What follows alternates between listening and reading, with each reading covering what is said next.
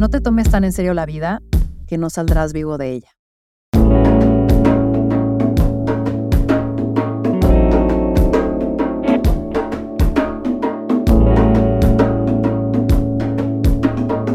Esto es Más cabrona que bonita.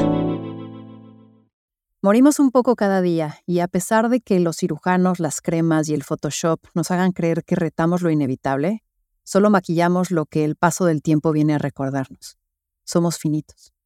Así que hoy te deseo tengas presente memento mori, lo que significa no olvides que morirás.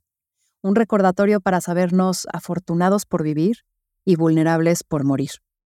Lo bueno, lo malo, lo mundano, lo profundo, eso, eso también pasará. Nada es eterno, nada es fijo. La impermanencia de la vida es lo que la hace valiosa, curiosa, inexplicable y viva. Saber que moriremos es nuestra medicina sobre el ego, sobre la soberbia y la supremacía, porque no importa de dónde venimos, todos avanzamos al mismo lugar.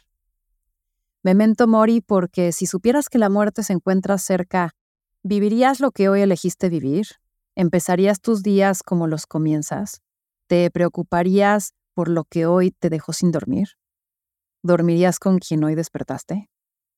Que Memento Mori te acompañe en tus decisiones, que vivas sabiendo que el tiempo es finito y eso determine lo que hagas, para que no alargues dramas o te tomes demasiado en serio, para que aproveches el tiempo y valores tu existencia hoy, mientras dure, mientras duras.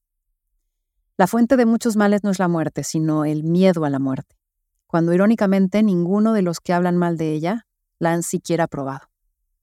Quizás la muerte sea el regreso a lo que fue nuestro inicio, quizás un irremediable final. Sea lo que sea, lo único que sabemos es que es el acompañante inseparable de lo vivo. Y es que al pensar sobre la muerte parece que temerle es valorar la vida y por su parte huirle es quizás negarla. Yo creo que reconocerla, respetarla, saberla tan presente como la vida misma, es poco a poco aceptarla aceptar la fugacidad del tiempo y el reflejo mismo de la mortalidad en él. Prepara tu mente como si hubieras llegado al final de tus días y con ello celebra en sí la vida misma. No pospongas, no des por hecho, no ofendas a lo vivo con el aburrimiento.